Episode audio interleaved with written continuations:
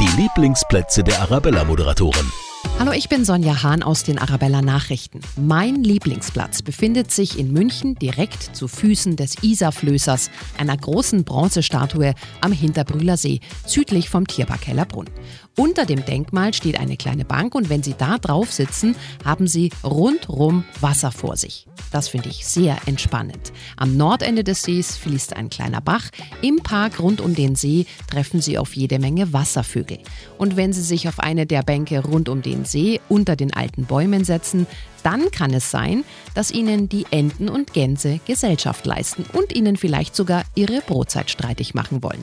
Ein idyllisches Plätzchen in der Stadt mit einem Schleusenwärterhäuschen, ganz viel Grün und ganz viel Wasser. Ich find's herrlich. Schönes Wochenende in München und der Region wünscht Ihre Hofpfisterei. Genießen Sie die neue Twister Öko Edamame Sonne.